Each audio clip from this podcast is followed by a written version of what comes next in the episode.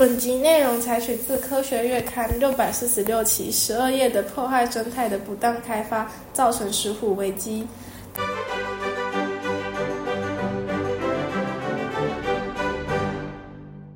大家好，我们是科学说人话的石虎生态环境保卫队，我是大队长阿福，我是副队长阿吉。今天要来讲关于石虎生命受到威胁的故事。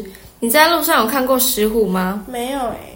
应该大部分的人都没有看过吧，但其实是因为某些原因导致石虎数量逐年减少，全台湾只剩五百只左右而已哦。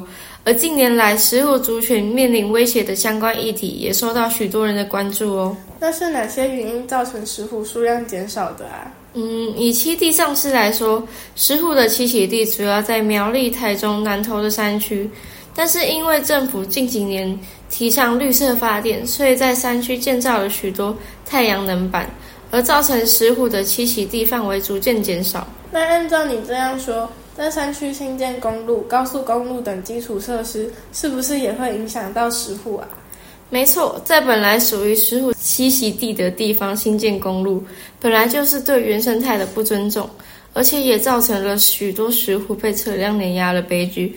另外，农药、除草剂、鸡舍危害等等，也是造成石虎数量减少的原因。等等等等，这也太多因素了吧？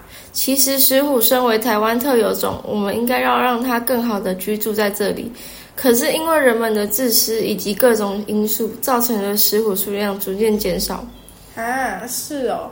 那你刚刚说的鸡舍危机是什么啊？就是有些石虎肚子饿的时候找不到食物，而跑去私人的鸡舍偷鸡来填饱肚子，而鸡舍的主人可能会因此猎杀和毒杀石虎。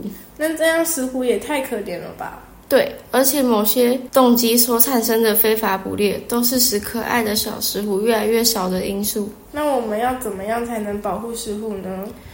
我们可以维护并扩大石虎的自然栖息地。避免过度开发森林伐木和土地转换，将原本属于他们的地方还给他们。那如果是某些想捕猎石虎的人，是不是可以用法律来制裁他们啊？没错，制定和执行法律，禁止非法捕猎和栖息地破坏，对违法行为的人给予惩罚，这也是一个不错的方法。哦，对了，我还想到一个方法，就是我们可以连接不同的石虎栖息地。帮助他们在不同区域间移动，减少交通意外的风险。哎，这个听起来好厉害的样子哦！那我们是不是也可以像这样提高公众对石虎的保护意识，倡导人们关心并参与有关石虎保育的活动？对，这个就可以交给更了解石虎的人，在学校等地方进行宣导哦。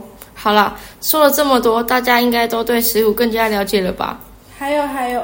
如果在山上看到捕兽夹受伤的石虎，一定要通报台湾石虎保护协会，不然可爱的石虎又要减少了。环境真的对石虎非常重要，所以大家要一起保护小石虎哦。好啦，今天的科学说人话就到这里了，大家一起期待下一集的人为什么是人？记得准时收听科学说人话，谢谢大家，拜拜。